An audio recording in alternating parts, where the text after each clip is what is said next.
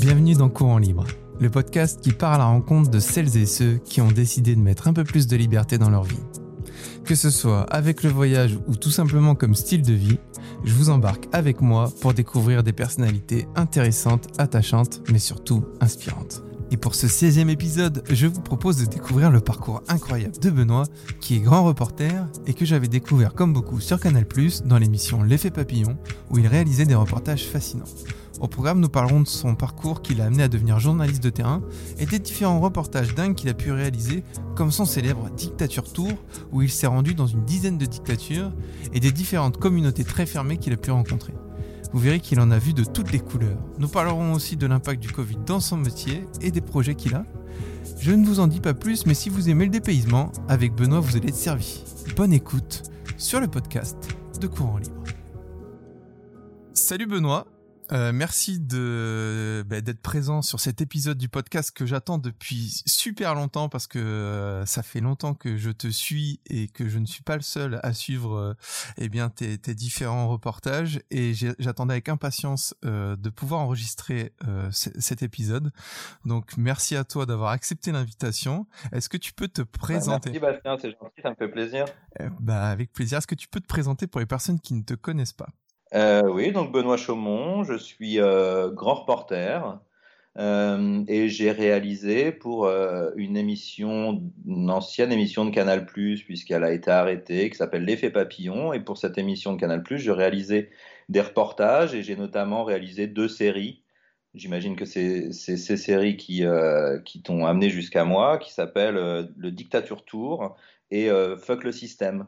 Le Dictature Tour, comme son nom l'indique, l'idée c'était de d'aller euh, d'aller faire des, des, des, reportages dans des dictatures, dans les pires dictatures du monde.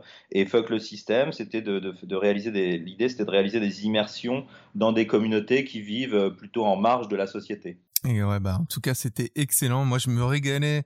Et c'est ce que je te disais en off tout à l'heure. Moi, c'était vraiment mon rendez-vous hebdomadaire. Euh, je suis pas un grand consommateur de télé, mais l'effet papillon, le reportage de Benoît Chaumont, c'était mon petit rendez-vous. J'étais vraiment trop bien à regarder ça. C'était top. Et je te remercie d'avoir vraiment organisé, enfin, d'avoir réalisé ces reportages parce que tu permettait de montrer des choses qu'on bah, s'imaginait pas, comme tu le dis, euh, le, dictature tour avec la Corée du Nord, le Tibet, enfin il y avait eu la Biélorussie, enfin tout ça on en reparlera tout à l'heure, mais c'était vraiment excellent. Et j'avais une question à te poser. Est-ce que à la base tu as fait une école de journalisme? Euh, J'ai fait une école de journalisme en alternance euh, qui s'appelle le CFPJ, qui se trouve à Paris. Et, j'ai fait ce, ce, cette formation en alternance avec euh, iTélé, Feu iTélé qui est euh, l'ancien CNews, euh, qui est donc la chaîne d'information de, Canal+. Donc j'étais, euh, j'étais je crois que c'était un tiers du temps au sein de la rédaction comme journaliste et le reste du temps en formation. D'accord. Et t'as, as directement voulu devenir reporter ou c'est quelque chose qui est venu un peu naturellement? D'ailleurs, c'est l'inverse en fait. J'étais, plus souvent, euh, sur le terrain que euh, qu'à l'école. Euh, mais bon, bref, c'était une super, euh, une, super expérience parce que c'est un métier que tu apprends sur le terrain en fait. C'est pas un métier que, que tu apprends sur dans, des salles de, de cours quoi. et moi, très rapidement à iTélé on m'a, euh, j'ai eu la chance de pouvoir euh, faire du reportage, d'être sur le terrain, et euh, il n'y a pas plus formateur en fait. C'est en faisant que tu apprends dans, dans, ce métier. Ok, top. Et c'est vraiment un métier que tu voulais faire depuis que t'es gamin. Enfin, est-ce que je suis un peu curieux, mais est-ce que c'est vraiment une vocation que tu as sentie très jeune ou c'est c'est au, fil, au fur et à mesure de ton de, de ton évolution que tu t'es orienté vers le journalisme? Non, pas du tout. C'est pas une vocation. Euh, ça, va peut-être te surprendre ou pas, j'en sais rien. Mais euh, quand j'étais jeune, je voulais euh, être inspecteur de police. Enfin, quand j'étais jeune, quand j'étais à la fac, j'ai fait une fac de droit. Et, à ce moment-là, je m'étais dit que j'allais passer les concours d'inspecteur de, police, donc d'officier de, police. Et, quand j'ai préparé ce concours, j'ai eu la chance, au même moment où je préparais ce concours, de faire un stage à iTélé je devais le faire au service juridique euh, d'ITélé. J'avais un pote qui avait fait ça l'été d'avant, euh, qui était enfermé dans une pièce et qui son, son, taf de stagiaire, c'était de compter le temps de parole des, hommes politiques pour le, CSA. C'était en pleine campagne. Et donc, il y, a des, stagiaires qui sont devant leur télé avec leur chronomètre et qui, euh, comptent le temps de parole des hommes politiques pour faire ensuite un rapport au CSA et pour bien montrer qu'il y a une égalité de temps de parole sur l'antenne. Et, euh, et c'était un peu payé et je m'étais dit, bah, ça a l'air, ça cool, ça, m'intéressait d'aller voir à quoi ressemblait une chaîne de télé. Et, euh, et puis en même temps, je me ferais un petit billet et je pourrais préparer mon concours. Mais, euh, mais finalement, je suis arrivé à iTélé, ils avaient besoin d'un stagiaire au sein de la rédaction.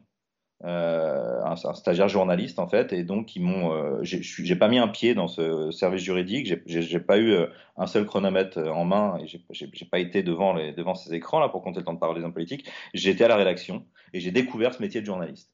Et plus j'avançais dans ce stage, euh, plus je me disais que c'était ça que je voulais faire. Et tous les, les avantages que je voyais dans le métier de d'officier de, de, de, police, euh, qui n'était pas d'horaire, euh, un métier entre guillemets d'intérêt public quand même, l'enquête, l'investigation. Euh, ben, je retrouvais ça dans le métier de journaliste avec euh, 10 000 avantages en plus. Quoi.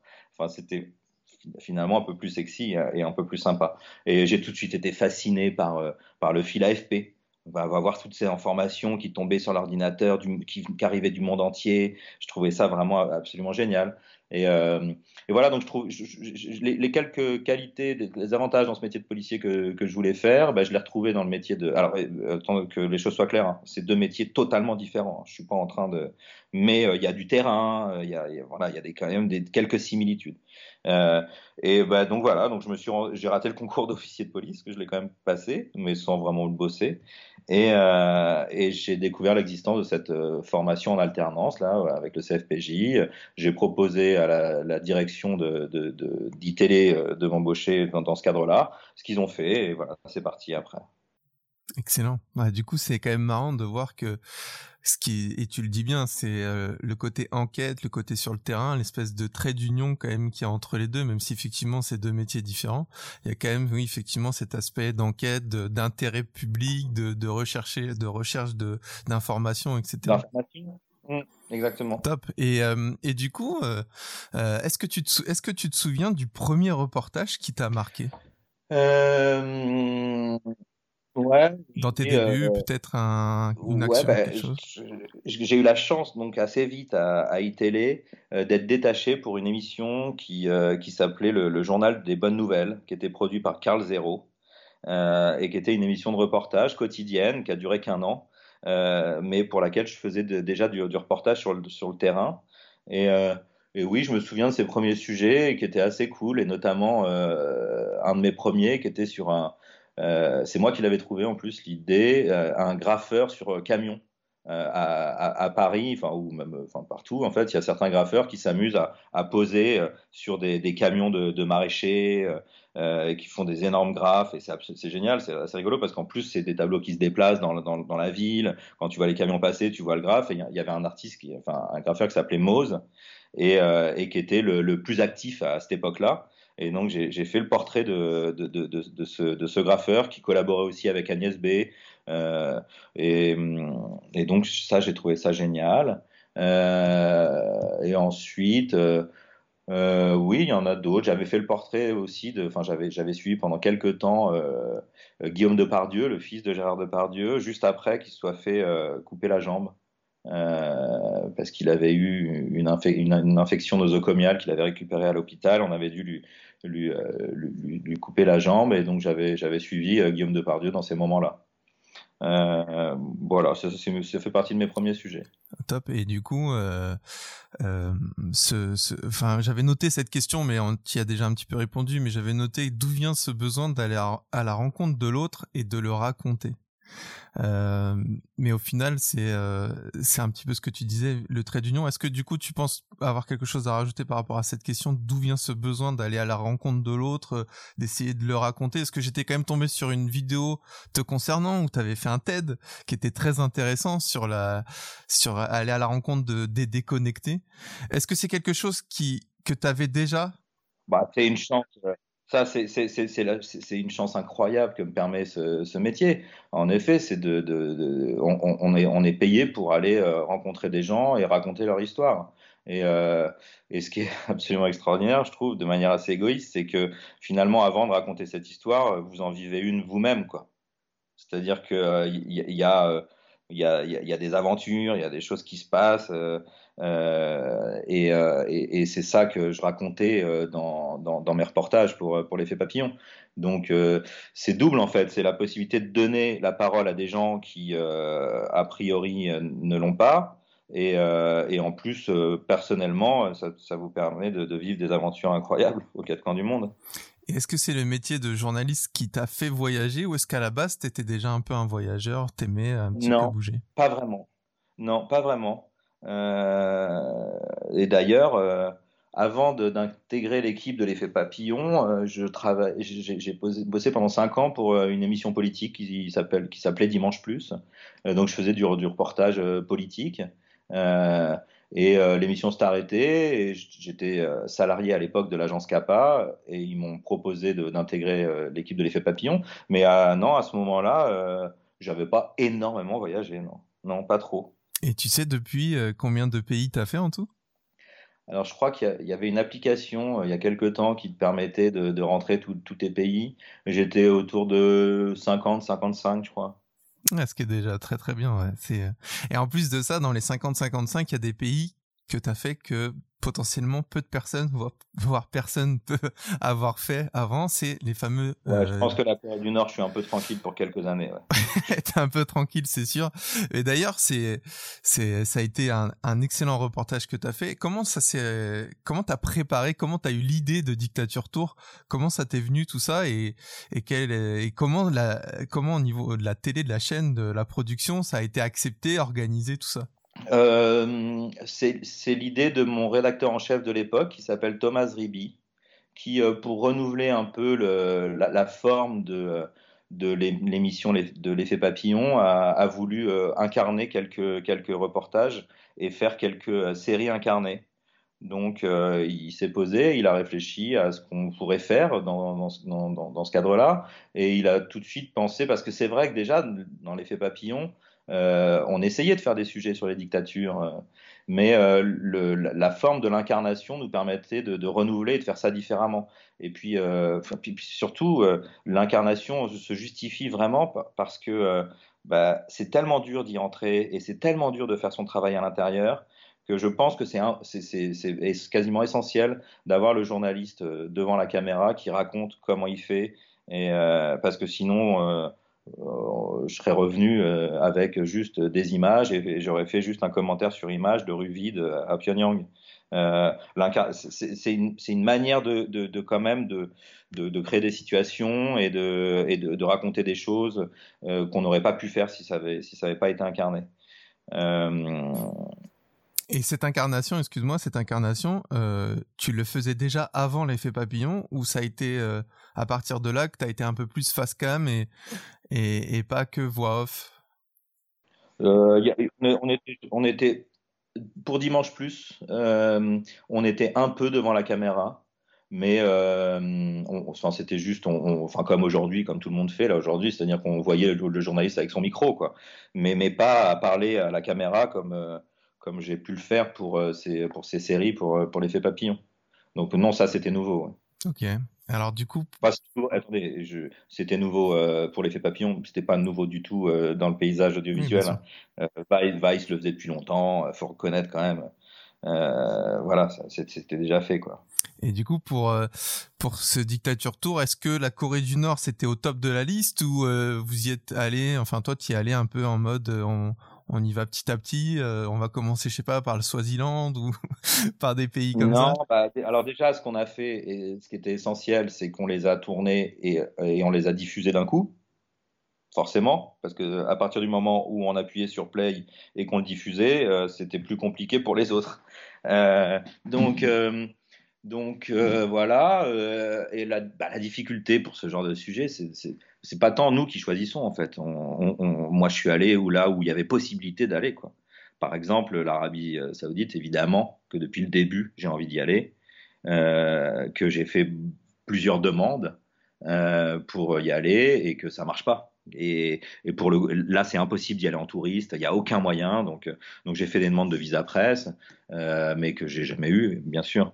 Euh, et, la Corée du Nord, en fait, euh, bah, je, savais parce que ça aussi, il faut le reconnaître. Je suis pas le premier à avoir été en Corée du Nord. Il y a plein de journalistes qui ont réussi à y aller. Et en faisant la même chose que, enfin, c'est moi qui ai fait la même chose qu'eux, c'est-à-dire en, en, se faisant passer pour un touriste. Euh, et, donc en cachant son identité, enfin pas son identité parce que c'est pas possible, mais en tout cas sa, sa profession, et en faisant croire qu'on allait passer des vacances là-bas et en filmant avec un caméscope en, en mode euh, Tonton Maurice filme ses vacances quoi. Et tu peux nous dire comment tu as fait pour rentrer en Corée du Nord? Quel a été ton stratagème au niveau de? Ah bah j'ai euh, j'ai dit que parce que la première question qu'ils vous posent quand vous vous inscrivez sur le sur le sur le site de l'agence de voyage, il y en a quelques-unes qui vous permettent d'aller en vacances en Corée du Nord. La première question qu'ils vous posent, c'est est-ce que vous êtes journaliste ou photo-reporter? Donc euh, bon, bah là, il a fallu euh, mentir. Hein. Et, euh, et, moi, j'ai dit, je ne sais plus comment ça m'est venu, mais, mais en tout cas, je me suis inventé une profession. J'étais cuisinier à domicile. Euh, je, je, je, faisais la, la, je faisais de la cuisine chez des gens, j'organisais, je faisais des, voilà, chez des gens ou pour des baptêmes, des bar mitzvahs. Donc j'avais créé un site internet euh, avec ma photo. On avait été prendre, on, avait, été faire une séance de photos dans un restaurant où j'étais avec un tablier, euh, voilà, pour faire un beau site. On, on a fait faire un, beau site plutôt crédible, avec même une, une partie euh, prise de contact, demande de, de, de, de devis. Euh, on a même payé une agence pour qu'elle euh, référence le site en haut de, Google. Quand vous tapiez euh, Benoît Chaumont, vous tombiez sur le site assez rapidement.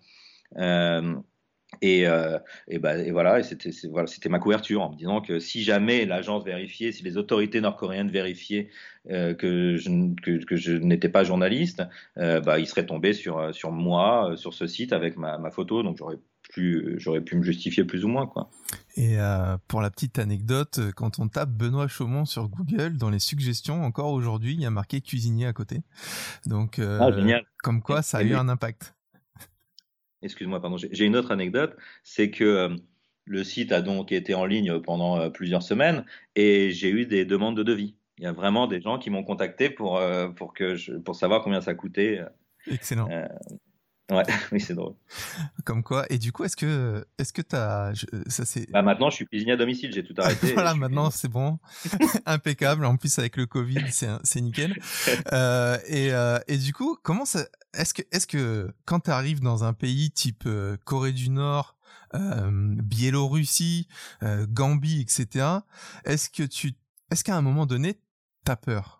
Ça, c'est vraiment une question qui m'est revenue. On a, dans le montage, en tout cas, tu laisses rien transparaître. Euh, mais est-ce que intérieurement, il y a des moments où tu t'es pas un petit peu, tu sais, la petite goutte d'eau euh, dans le dos là, qui te fait un petit frisson du genre, oula, ça, je suis pas, je suis pas hyper à l'aise dans, dans la situation, ou pas du tout? En fait, non. En fait, t'as peur. Et, mais vraiment pas assez peur d'ailleurs, euh, jusqu'au moment où, euh, où tu peux plus faire marche arrière. C'est-à-dire que moi, le, stress, il montait avant que je parte, quoi. Avant que je me retrouve dans l'avion. Euh, et tant que j'avais la possibilité de faire marche arrière, euh, j'étais stressé parce que j'avais encore cette possibilité de pas y aller. Et, euh, et une fois que tu pars, bah, tu te détends un peu parce que tu n'as pas le choix en plus, puisque ça y est, c'est parti. Et après, faut reconnaître que les risques, ils sont pas non plus. Euh, enfin, oui, pour la Corée du Nord, si tu te fais attraper et s'ils se rendent compte que tu es journaliste, il y a moyen de passer quelques mois, en effet, euh, en prison. Euh, pour les autres pays, la plupart des autres pays, enfin, j'espère ne pas me tromper, mais en tout cas, c'est là-dessus que tu mises. C'est que, allez, c'est deux, trois jours en garde à vue, et puis après, ils te renvoient dans le premier avion pour rentrer en France. Donc, le, donc oui, c'est pas agréable, mais bon, ce risque-là, je le prenais. Euh, et pour la Corée et pour la Corée du Nord, non, non ouais, c'est vrai que c'est flippant. Hein. C'est, on a eu des petits coups de pression quand même pendant le tournage ou euh, en Corée du Nord euh, où, où, ils avaient des doutes, où les gens qui nous accompagnaient se sont dit mais c'est pas normal qu'ils filment autant, c'est quand même bizarre. Ils nous l'ont dit. Hein. Il y a même un, un, un déjeuner parce qu'on on, on, on, mangeait tous ensemble, tout le groupe de touristes mangeait ensemble dans des restaurants le midi et le soir. Et, euh, et, pour un déjeuner, il y a les, les, deux guides qui nous accompagnaient qui sont venus me voir, euh, Ibar, donc Ibar, mon, mon, mon collègue caméraman et, et moi, euh, pour nous demander de déjeuner à leur table. Parce que normalement, on faisait pas du tout. On était avec les autres touristes là, ils nous ont dit venez à notre table. Et il y avait d'autres officiels nord-coréens. et, et, ça, ça a tourné à une heure de déjeuner d'interrogatoire sur bah, moi, ma profession de, de journaliste, de, de. Oh, le lapsus, le lapsus, ça va faire. de de cuisinier à domicile. Euh, Ibar, euh, mon collègue, lui, il était euh, censé être prof d'espagnol. Et donc, on, sentait qu'il voulait nous faire voir si on, si on flippait, si, si c'était vrai ou pas. Et Ibar a été absolument génial parce que lui, il s'est mis à leur, à leur faire un cours d'accent espagnol alors expliquer pourquoi l'accent euh, espagnol à Cuba était comme ça, pourquoi au Chili il était comme ça. Mais euh, il était absolument merveilleux, quoi. Et il les a endormis. Alors, alors, raconter ça pendant une demi-heure, et bon, ils sont passés à autre chose, quoi. Mais euh, là, on, a eu un peu chaud quand même, je pense, parce qu'ils avaient des doutes à ce moment-là. Tu m'étonnes. Et bien en plus de ça, oui, je reviens sur ce que tu dis par rapport au stress qui monte. Euh, en fait, au moment où t'es euh, t'es t'es t'es sur le fait accompli, on va dire, dans ta tête, il y a un petit côté bah foutu pour foutu. De toute façon, j'y suis. C'est ouais, vas-y, profite. Non, voilà, fais, fais le max. Peut-être que dans deux jours ou dans deux heures, t'es en tôle. Et mais au moins, ouais. Et et parmi ces dictatures, euh, est-ce qu'il y en a une qui t'a marqué plus qu'une autre euh, Si je mets peut-être de côté euh, la Corée du Nord, ou si c'est vraiment la Corée du Nord qui, qui t'a le plus marqué? Parce que je sais qu'en Gambie, il y avait eu cette fin de dictature, parce que ça, c'est un peu la boucle, parce que tu avais fait des dictatures, et du coup là, tu tombais sur la fin potentiel d'une dictature. Euh, Est-ce que du coup, ouais, il y en a une qui t'a euh, qui t'a marqué peut-être par euh, le pays en bah, lui-même. c'est vrai, que, vrai que la Gambie, vu que c'était, en plus c'était après avoir fait une dizaine de, de dictatures, la, la, Gambie s'ouvre. Euh, et, et, ça fait plaisir. Enfin, c'est beau de voir ces gens dans la rue qui comprennent que le, le, le, Yaya Jammeh, euh, qui était au pouvoir depuis, euh, depuis 20 ans, je crois, euh, va, va, quitter le pays, quitte le pays, et donc il y a, y a un, souffle d'espoir qui, qui, qui, est là, les gens sont heureux, ça fait plaisir. De, ça fait plaisir. Euh, bah, l'Iran m'a marqué pour. L'Iran, c'était assez dur quand même. L'Iran, c'était assez flippant en fait. Euh, parce que là, vous sentez la dictature euh, partout. Et pour, autant, euh, en Iran, j'y étais en, tant que journaliste. Hein. J'avais un, un, visa presse, quoi. C'était, mais mais c'est pas compliqué. L'Iran, dès le premier jour, premier tournage, on a eu un énorme coup de pression puisqu'on s'est fait arrêter. on a été tourné dans la mosquée de Téhéran. Euh, et à la sortie, euh, il y a des, des, des, hommes en costume, lunettes de soleil, assez classe, qui sont avérés être des, euh, des, le service de renseignement des passes d'Aran, donc les gardiens de la Révolution, et, donc qui nous ont arrêtés et qui nous ont confisqué nos, cartes, les cartes du tournage. Ils avaient vu en fait qu'on avait filmé quelque chose d'interdit et en l'occurrence, c'était tout le système de sécurité autour de la mosquée. C'est comme euh, rentrer à la mosquée à Téhéran, c'est comme rentrer dans un aéroport. Vous déposez votre sac, euh, le passer au rayon X. Et, euh, donc pour montrer ça, nous, j'avais demandé à, Cyril, avec qui, Cyril Thomas, avec qui je, tournais ce sujet, euh, de, euh, laisser tourner la caméra. Et ils s'en sont aperçus, en fait, manifestement. Donc ils ont confisqué euh, les cartes. La petite histoire qui est vraiment qui est, intéressante, c'est que euh, demande à, Cyril la caméra et il lui, demande de sortir, de lui donner, de donner au mec les cartes euh, de tournage, les cartes mémoire en fait. Et Cyril donne une carte et le mec regarde Cyril et lui dit euh, attendez, dans ce genre de caméra, il y a deux cartes. Je peux avoir les deux cartes? En fait, Cyril malin avait backupé sur la deuxième carte et il s'était dit je leur donne cette carte et je garde l'autre, comme on fait très souvent. Ben, les mecs le savaient. Euh, ils savaient qu'il y avait deux cartes, donc on a dû leur donner les deux cartes. Et, euh, et on a fini ce tournage à, à l'iPhone. Ok. Là, euh, j'ai eu tout de suite la, la je me suis tout de suite dit qu'il fallait raconter ce qui venait de se passer parce que c'est ça une dictature en fait. Ça ressemble à ça. C'est-à-dire qu'on vous confisque, on confisque à des journalistes leur, tournage sans, trop de raisons apparentes. Et, euh, donc immédiatement, j'ai demandé à, Cyril de me filmer avec l'iPhone. Et, dans le sujet, il y a cette séquence où je raconte qu'on vient de se faire arrêter et confisquer les cartes. Donc là, tu sens tout de suite la, pression sur tes épaules et tu te dis oula. Euh, soit c'est un message qu'ils ont voulu nous envoyer, genre faites pas les, faites pas les cons, quoi. Euh, ou soit, euh, enfin en tout cas, faut être vigilant, quoi.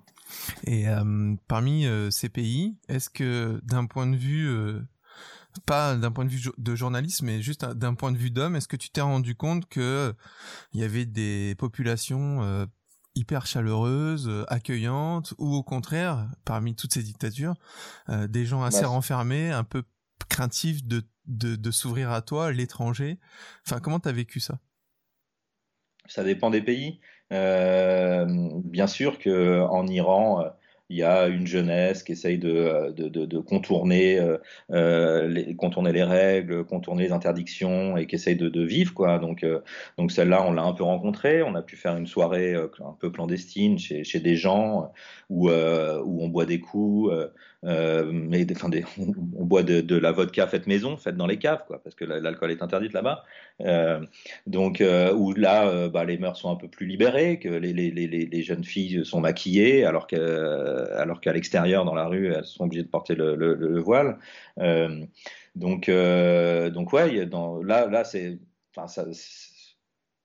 assez chouette de, rencontrer cette population qui essaie de, de, résister. En revanche, pour revenir sur la Corée du Nord, là-bas, non, vous voyez déjà, vous n'avez pas le droit de parler avec les, Nord-Coréens, donc c'est compliqué, mais vous voyez surtout leur, sur leur visage, dans leur regard que que de toute façon ils sont résignés et, euh, et qui peuvent pas euh, peuvent pas euh, faire grand chose là-bas. ça donne l'impression d'une population un peu lobotomisée quoi. D'une secte à d'une siècle d'une secte à l'échelle d'un pays quoi. Euh, ils sont tous habillés pareil. Euh, ils ont, c'est triste quoi. C'est vraiment, c'est, non, la Corée du Nord, c'est, vraiment triste. Et t'as vu une différence avec le Tibet euh, vis-à-vis de la Corée du Nord au niveau de, la population, je sais pas.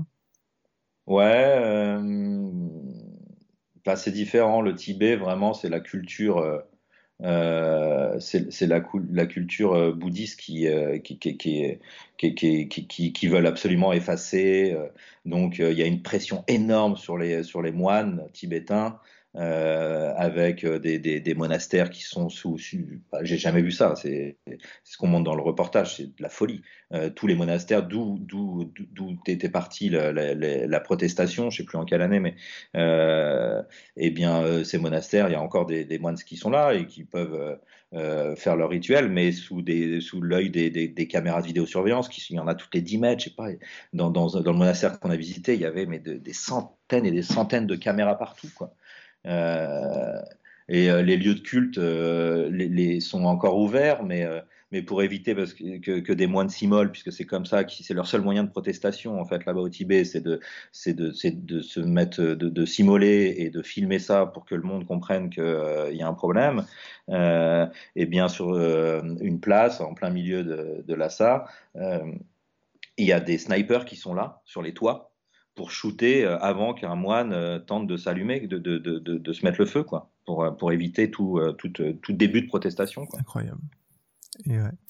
et euh, ça crée, euh, en tout cas pour les personnes qui euh, qui sont intéressées par tes reportages, moi je, je, les encourage à aller sur YouTube parce qu'on peut on peut on peut les voir en replay.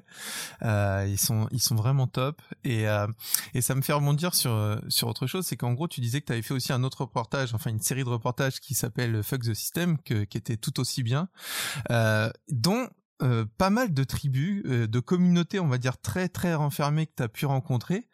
Euh, comment tu as pu rentrer en contact avant d'y aller avec ces communautés ou comment ça s'organise un reportage comme ça pour aller là où personne va ou personne n'est au courant que ça existe?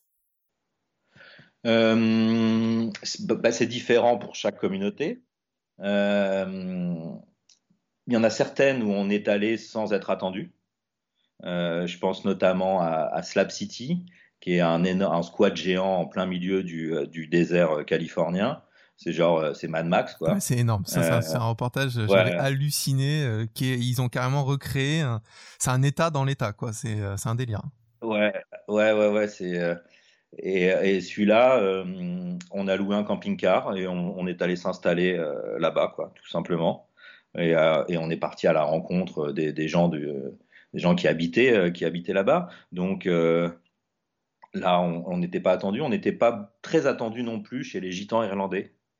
Euh, genre le, Snatch, enfin c'est comme Snatch, mais en vrai. Et, là, on, a su qu'il y avait une foire, enfin il y a deux grosses foires aux chevaux en Angleterre où, qui sont des, des réunions de, de, gitans irlandais. Et, donc on, on, avait appelé, on avait essayé de joindre tant bien que mal euh, la, famille qui tient, qui organise cette, euh, cette foire. Et euh, je, ne sais plus trop ce qu'ils nous avaient dit, mais on, avait compris qu'ils ils auraient pu, enfin, ils, ils, nous avaient même pas vraiment écouté, quoi. donc on s'est dit bon bah tant pis, on y va, on verra bien ce qui se passe, quoi. Et là pareil, on a loué un camping-car et on, on est, on s'est incrusté à cette, à cette, à cette foire. Euh, donc parfois je suis pas attendu, euh, d'autres fois on essaie de caler ça un peu en amont. Les Ménonites par exemple, euh, bon pour le coup ça c'est très très fermé, c'est c'est les cousins des Amish qui vivent en, surtout en Amérique du Sud. Et et là j'étais passé par un près d'une communauté, il y avait un, Français restaurateur, un restaurateur qui tenait un hôtel euh, près de la communauté, qui était aussi passionné de photos et qui, euh, avait fait une série de, photos chez les Ménonites, donc il les connaissait plus ou moins. Donc euh, on est rentré en contact avec ce, avec cet homme-là qui, est allé dans la communauté demander si on pouvait venir faire quelques images dans une des familles qui était censée être la plus ouverte. Euh, mais on n'avait que ça. Mais comment tu comment euh, tu fais pour euh, découvrir qu'il existe enfin cette communauté là enfin moi je l'ai découverte en même temps que le reportage tu vois est-ce que c'est des recherches de communauté avant qui sont peu connues ou voilà? Et ensuite comment tu arrives à trouver le mec qui a fait la photo du machin avec qui tu vas rentrer en contact? tu vois, c'est cette organisation là, ça doit être incroyable. En fait, bah, pas si, ça c'est pas si compliqué. Alors pour les trouver, honnêtement, hein, pour plusieurs, j'ai dû taper euh, communauté en marche sur Google euh, et tu vois quelques papiers qui sortent à droite à gauche. Hein. Euh, et pour les Ménonites, bah, comme pour la 95% de nos reportages à l'étranger, on travaille avec, avec des fixeurs. Les fixeurs, euh, ce sont des journalistes qui sont sur place et qui connaissent bien le pays, qui parlent la langue, qui ont des contacts. Parce que moi, évidemment, euh, en Bolivie, euh, j'ai zéro contact, je parle pas espagnol, donc j'ai besoin d'être aidé par un journaliste du coin, quoi. Et, il se trouve que j'ai appelé ce journaliste euh, et, qui euh, lui, lui, il connaissait en fait ce, photographe là, et, c'est lui qui l'a appelé pour voir ce qu'il était possible de faire. Euh, ensuite, j'ai quoi d'autre comme ah bah par exemple mon reportage chez les, moines du Mont Athos, qui est cette péninsule en, Grèce totalement fermée avec avec des monastères orthodoxes euh, des, moines orthodoxes qui vivent reclus à l'intérieur de, ce, bout de terre. Euh, bah là, pareil, il y a, un journaliste qui, travaille à Athènes, euh, qui, était allé pour, lui, je crois, ou qui avait déjà fait un petit reportage là-bas. Donc, c'est lui qui nous a organisé ce tournage. Enfin, ce, organiser ce tournage qui n'était pas si simple d'ailleurs parce que les journalistes ne sont pas autorisés à aller sur la péninsule du Mont Athos. Donc, on s'est fait passer là pour des pèlerins. Euh, tu peux y aller en pèlerinage là-bas. Donc euh, voilà, on a fait une demande de visa. Faut faire, il y, a des visas pour rentrer sur le mont Athos. Et on a fait une demande de visa qu'on a obtenue. On y est allé, pareil, là, avec notre petit chapelet autour du cou, et on a fait croire qu'on était pèlerin, et on a filmé avec un petit appareil photo. Excellent. Et à, chaque fois que du coup tu vas dans des reportages comme ça, vous êtes à chaque fois deux ou plus, puisque est-ce qu'il y a, euh, le caméraman, toi, deux, ou trois. Et le traducteur, peut-être, je sais pas. Euh... Bah, le traducteur qui est souvent le fixeur. Euh, donc oui, euh, le caméraman, le fixeur le traducteur et le et, et moi. Ok. Et... Ah, bah, mais pas deux. aux États-Unis, on n'était que deux ouais. pour aller à Slap City. Et pour en revenir sur les communautés fermées, comment les gens ils réagissent quand ils voient débarquer un mec qui a soit un appareil photo, soit une caméra et qui en ont jamais vu de leur vie? Est-ce que tu Enfin, tu dois. Est-ce que, enfin, comment ça se passe cette rencontre où d'un coup tu sors des objets qu'ils n'ont jamais vus euh, Enfin, comment, comment Alors ça, c'est le cas pour les Ménonites, parce que la communauté quand même la plus fermée euh, que j'ai pu faire, c'est celle-là. Ce sont les, les, les, Ménonites qui vivent vraiment euh, au siècle dernier, qui refusent le progrès, la modernité. Euh, donc oui, tu as raison, ils n'ont jamais vu de, de, de, caméra de leur vie, quoi. bah, ça, ce, il est ce reportage, il était fou, quoi il était fou parce que euh, c'est un voyage dans le temps. Quoi. Tu te retrouves à passer euh, la grille dans, en Bolivie, cette grille en Bolivie, tu arrives dans, dans, la petite maison dans la prairie, quoi. Avec, euh, ils sont habillés de la même manière, c'est les mêmes maisons, c'est le même décor, et ça n'a pas bougé, quoi, de, de, depuis, depuis un siècle. Et, et, là, en effet, quand tu vois les petits, les, les petits, les petits gamins qui, qui, qui, qui, te regardent comme si tu étais un extraterrestre, quoi c'est ouais, je pense qu'ils sont aussi choqués que moi, quoi. Ouais, j'imagine. En plus de ça, les Ménonites, c'est ils sont pas enfin c'est des c'est des c'est comment dire une communauté qui est on va dire euh, très fermée mais qui en plus de ça n'est pas originaire de Bolivie tu vois. Enfin c'est c'est des expats entre guillemets de l'époque euh, type ah autrichien machin et tout qui sont allés là-bas. Exactement.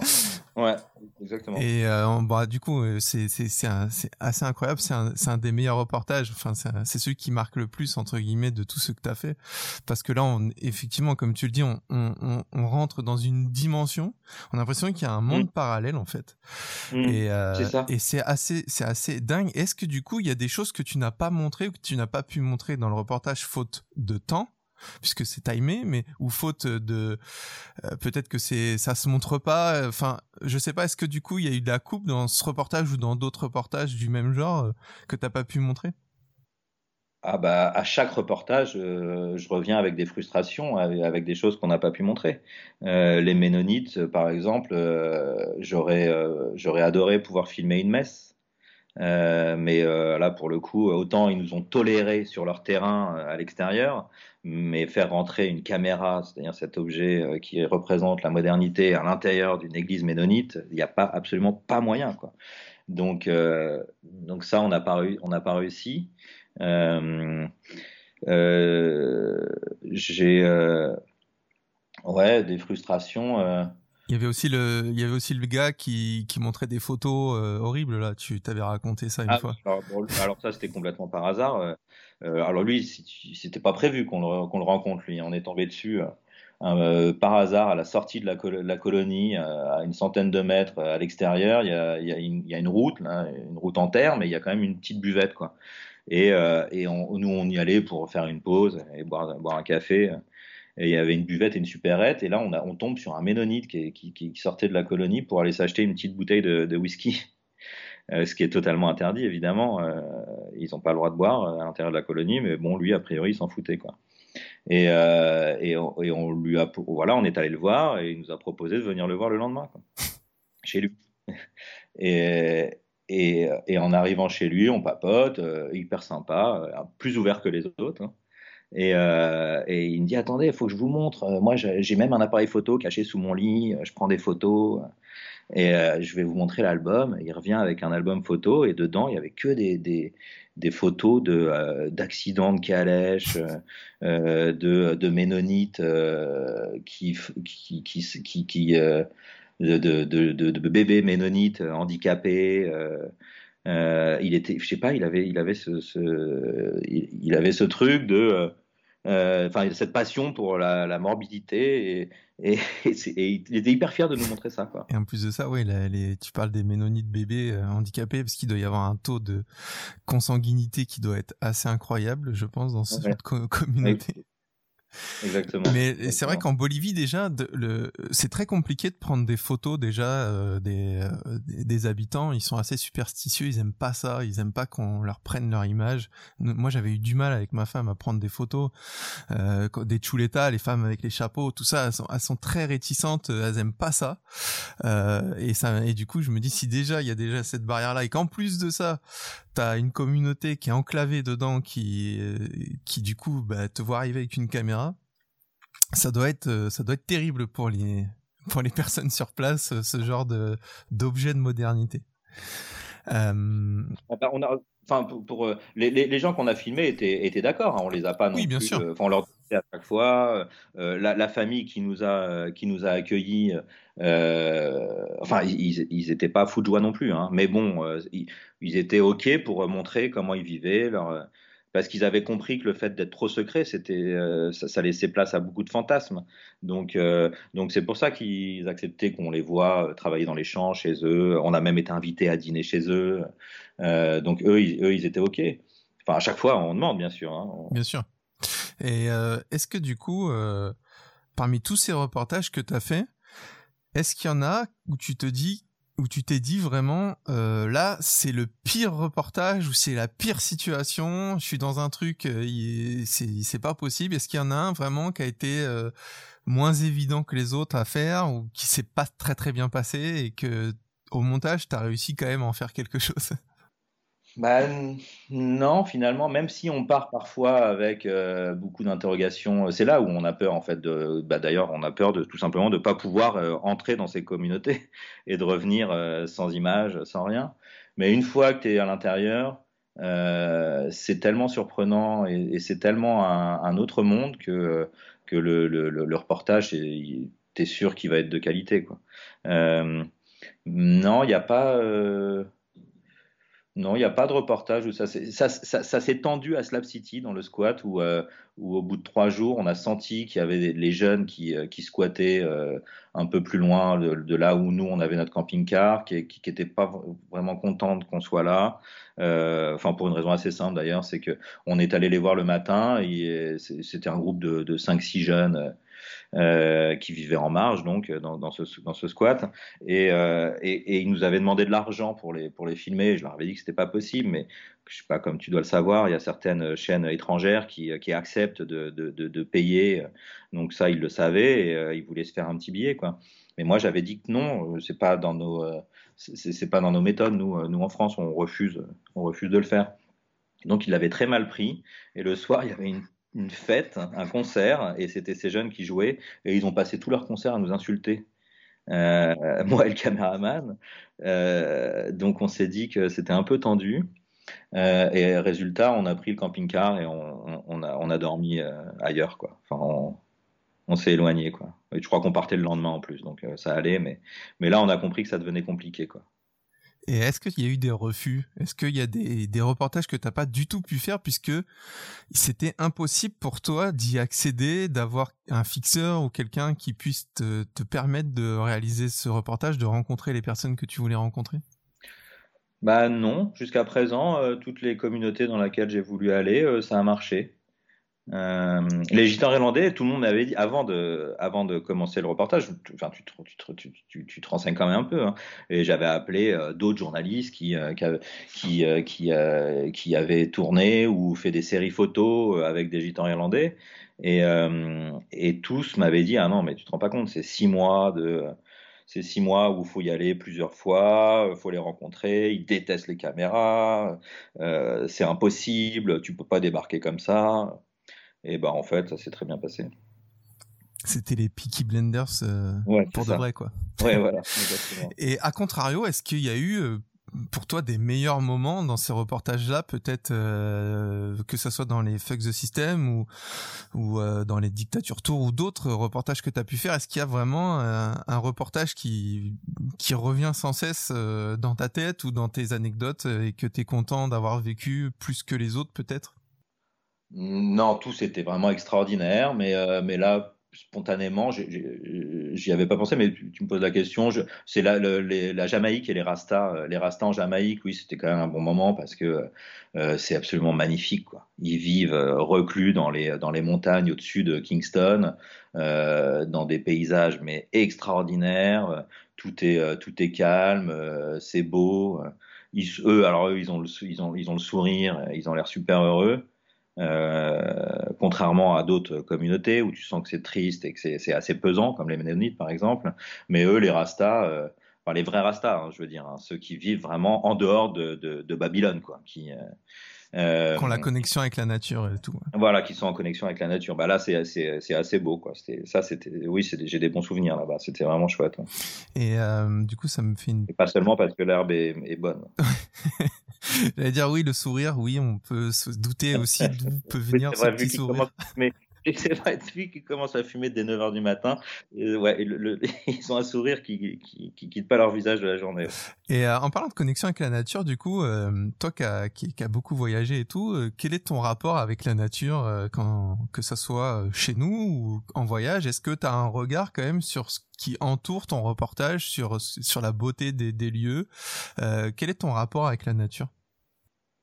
Mmh, Pas je sais pas si je vais te décevoir, mais en tout cas, pas extraordinaire. Je préfère, euh, quand je pars en vacances, je préfère aller en ville que, que euh, sur le bord d'une plage paradisiaque ou, euh, ou dans la forêt. Euh, t'as envie qu'il se passe quelque chose. T'as envie qu'il y ait du, dynamisme, du mouvement. T'as envie qu'il y ait de la rencontre. Ouais, exactement. Et des gens, quoi. Je, ouais. D'accord. Et Et du coup, alors c'est marrant parce que tu vois, euh, moi je pensais, je me suis dit tiens, ça se trouve il a dû en profiter pour aller, je sais pas quand il était en Jamaïque pour aller un peu plus s'enfoncer. Non, pas du tout. pas du tout. Euh... Ah non, non, non, non, mais en reportage, enfin, euh, non, mais ça, euh, je, je rebute pas si tu me demandes euh, si, Je, non, je te disais juste que euh, pendant mes vacances, oui, j'ai plus tendance à vouloir aller à, New York ou à Los Angeles plutôt que sur une plage euh, paradisiaque. Mais euh, en, tournage, je suis ravi. Bah, c'est ce que je te disais. Quand euh, tu es dans, cette communauté de Rasta en pleine nature, oui, non, c'est extraordinaire. Mais, euh, mais voilà, j'aime bien les villes. J'aime bien. Du coup, est-ce qu'il y a un reportage qui t'a fait découvrir un pays ou une région où tu t'es dit tiens j'aimerais bien y retourner en tant que touriste ou pas du tout? Non, si, ce que j'aimerais beaucoup faire, c'est euh, retourner. Euh, j'ai une petite fille de, de 4 ans. Et quand elle sera ado, euh, j'adorerais lui faire découvrir toutes ces communautés et tous ces endroits. J'adorerais retourner dans cette communauté Rasta avec elle, même louer un camping-car et aller à Slap City, passer, passer une nuit ou deux avec elle, lui montrer tout ça, ouais. Et du coup, une fois que ces, ces reportages ont été diffusés, est-ce qu'il y a un après-coup? Je sais pas. Hein, c'est mon là, c'est vraiment le, curieux chez moi qui se pose cette question. Mais regarde, quand euh, tu me parlais de diffuser tout de suite les dictatures euh, tours pour euh, être euh, bah, pour éviter qu'on se renseigne sur toi et peut-être t'empêcher de rentrer dans des pays, etc. Est-ce que ça a été un mmh. peu pareil pour euh, d'autres reportages où il y a eu un après-coup, où tu as réfléchi à l'après-coup, où il s'est passé quelque chose derrière euh, positif ou négatif, ou c'est neutre en fait, le reportage y passe et il n'y a pas de réaction derrière? Comment ça se passe tout ça? Des autorités, tu veux dire, ou des gens? Des autorités, non, oui, euh, peut-être d'autres journalistes, peut-être euh, des personnes qui peuvent réagir ou surréagir à des reportages. Ça peut se voir, tu sais, quand on voit des pros quelque chose et qu'on a un reportage qui peut mettre en bascule un peu leur, leur conviction, il peut y avoir aussi mmh. des réactions derrière de personnes qui sont ah non, oui, j'ai eu, oui, bah, oui, oui, oui, oui. Bah, en fait, euh, quand euh, les, les, sujets étaient diffusés sur YouTube, il euh, y a beaucoup de gens qui aimaient bien, mais il y, en avait d'autres qui, qui aimaient pas. Il y avait, il a, il pas mal de, gens, euh, enfin pas mal, non, c'est pas vrai, mais il y avait quelques gens qui me trouvaient un peu arrogant, qui comprenaient pas euh, soit le second degré, j'imagine, euh, et, euh, qui trouvaient que je jugeais un peu les, gens que je rencontrais. Bon, bah écoute, ça arrive. Hein, si si c'est pas la majorité, et ce qui ce ce pas vrai d'ailleurs. Non, non, mais en plus de ça, ça, ne transparaît pas du tout. C'est vrai qu'il y a du second degré quand t'es, euh, quand... enfin moi je me souviens euh, d'un reportage où t'étais à Gaza et que le mec qui te montrait euh, dans la bande de Gaza les, enfants qui qui étaient proches des snipers et qui disaient tiens on peut aller les voir et tu disais non non on ira demain. Euh, clairement c'est pas le genre d'endroit où t'as envie de rester hyper longtemps parce que tu sais que c'est dangereux et tout. Et là on sent vraiment qu'il y a du second degré. Enfin à aucun moment on on se dit tiens il le prend de haut ou quoi que enfin après oui il y aura toujours des personnes pour penser euh, pour, voir de, on va dire premier degré le truc mais mais mais en tout, en tout cas moi c'est ça a jamais euh, bon, bah, gentil. ça a été Merci. même des fois aux États-Unis où effectivement il y a du second degré même dans la voix off vis-à-vis -vis de certaines attitudes et tout mais ça faut faut savoir avoir les lectures. C'est un reportage ouais. et euh, et en fait euh, euh, bah du coup pour continuer sur cette enfin, question attends pour répondre à ta à ta question si c'était oui j'imagine que je pourrais pas retourner en Iran quoi. oui enfin, voilà. si je veux aller passer en Iran, euh, je pense que il euh, y, y, a des chances que je sois euh, blacklisté là-bas puisque j'ai pas fait exactement le reportage que je leur avais vendu. Ben, enfin, voilà, c'est ce que je voulais compléter. En fait, c'est du coup, est-ce que ton identité aujourd'hui empêche des choses vu que tu as fait ces reportages-là? Bah voilà, je, à mon avis, je, je, je, vais pas me risquer à partir en vacances en famille en Iran ces prochaines années. À mon avis, mon nom doit être quelque. Enfin, c'est possible que mon nom soit quelque part. Euh, après, euh, pour les autres pays, bah, là, oui, la Corée du Nord, mais je compte pas, je comptais pas y aller en vacances en famille. Euh, bah, peut-être la Biélorussie, oui, oui, oui, les pays potentiellement les pays où je suis allé pour faire un sujet qui, qui est diffusé dans une série qui s'appelle le Dictature Tour. Potentiellement ces pays-là, oui, je, je, je, peux plus y aller. Ouais. C'est pas le genre d'endroit où tu pourras aller avec ta fille quand elle sera ado. Voilà, exactement. Ouais, okay. J'irai plutôt à, à Slab City ou ou, euh, ou en Jamaïque. Ouais carrément. Et euh, comment ça se passe pour toi, euh, qui du coup est habitué à la base à pas mal voyager pour tes reportages? Comment ça s'est passé pour toi Le Covid qui tombe dessus entre guillemets? Et comment tu as pu gérer ça et comment comment tu le gères aujourd'hui vis-à-vis de ton métier? Bah oui, bah, c'est plus compliqué pour voyager aujourd'hui et pour faire mon métier de, grand reporter. Euh, D'ailleurs, j'ai pas voyagé de, depuis, un an et demi maintenant. Euh, mais surtout, euh, si tu veux, à chaque fois que je rentrais de, ces pays-là, euh, je, me, disais, euh, waouh, qu'est-ce que c'est cool de rentrer en France, quel pays absolument merveilleux. Euh, voilà quoi, ça peut pas basculer, il peut rien se passer. attention, je vais pas, il fallait, fallait prendre des mesures de confinement, c'était obligatoire pour pour des raisons sanitaires. Mais en effet, j'ai mal vécu euh, l'année dernière quand euh, je devais sortir de chez moi et remplir des autorisations pour aller euh, m'acheter une baguette. Euh, ouais, alors que j'étais j'étais en France et, et que ça a basculé en 24 heures quasiment. Euh, ça m'a, oui, ça m'a fait peur et je l'ai mal vécu. Euh, je l'ai mal vécu parce que j'ai connu des pays où c'était le, le, quotidien et je pensais vraiment que c'était impossible qu'on bascule dans, dans, dans, dans, une, dans, ce, de, dans ce régime, dans un régime euh, liberticide pour des bonnes raisons, encore une fois. Hein. Je, mais, mais bon, oui, j'ai du mal. C'est difficile pour moi qu'on qu'on restreigne mes, mes libertés. Ouais, j'imagine. Donc résultat, donc résultat, je, ça m'est arrivé de sortir et de traverser Paris euh, alors qu'on était censé rester à la maison. Mais je voulais aller voir à quoi ça ressemblait Paris confiné. Bah, c'est toujours l'esprit d'investigation, ça, tu peux pas. Euh. Voilà. Ouais, ouais. et, et, du coup, bah, t'en as profité pour réaliser un, un, documentaire qui est sorti récemment euh, sur le Covid, du coup.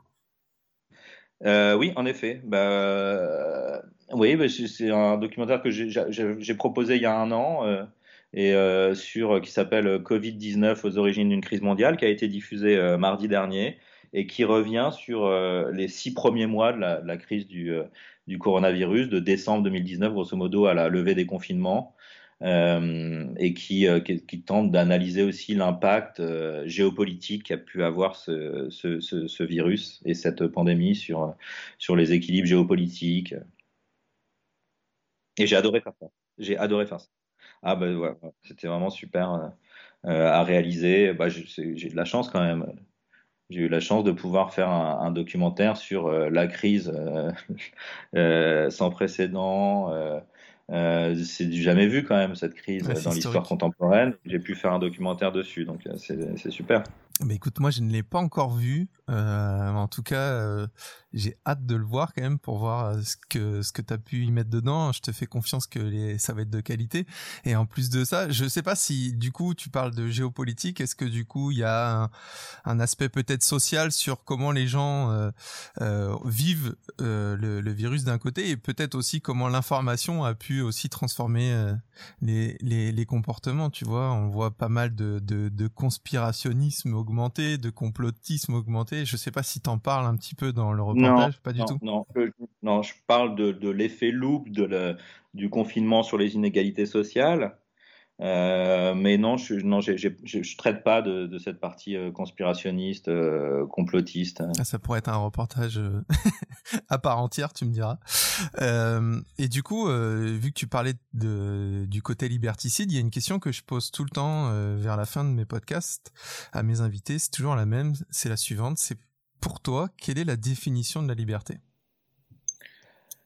Euh... La tienne. Hein.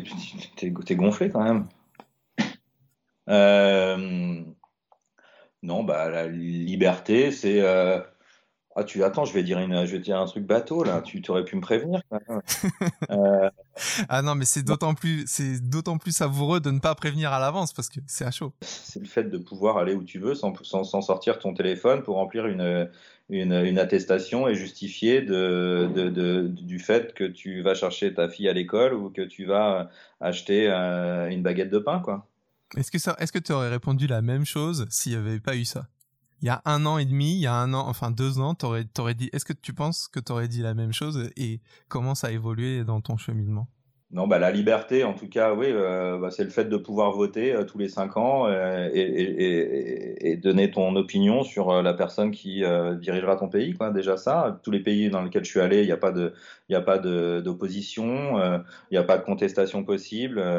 bah voilà, chez nous, si on n'est pas content, bah, tu, tu, mets ton bulletin de vote et puis, et puis tu, et puis tu milites.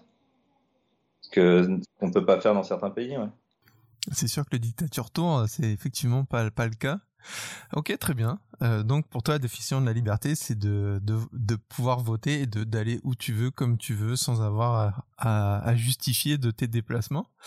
Euh, c'est quoi tes projets pour la suite? Euh, Écoute, je commence là, la, la, semaine prochaine. je vais travailler dans une boîte de prod qui s'appelle Maximal, qui produit l'émission C'est dans l'air et je vais faire des remplacements euh, à la rédaction en chef de, cette émission pendant les vacances. Donc ça pour les voilà, ça c'est mes projets pour les prochains mois. Et ensuite on, verra. Je m'essaye à la rédaction en chef là, on va voir. Super. Que j'ai jamais fait.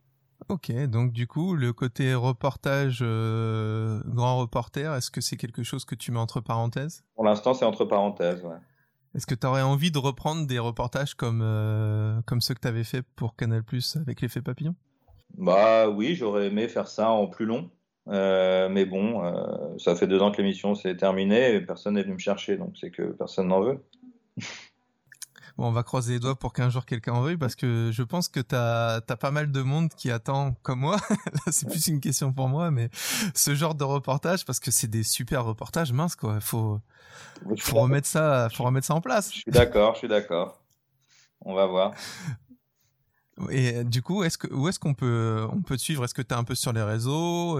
Non, je suis pas du tout actif. Oui, j'ai un compte Twitter, j'ai un compte Instagram, euh, mais je suis nul je sais pas quoi mettre, euh, donc euh, donc je communique. Euh, là, bah, j'ai communiqué un peu sur le, documentaire qui a été diffusé la semaine dernière, mais sinon, j'arrive pas à alimenter les réseaux. Je, je, mettrai quand même les liens dans la description pour ton Twitter, etc., pour qu'on puisse un petit peu te suivre.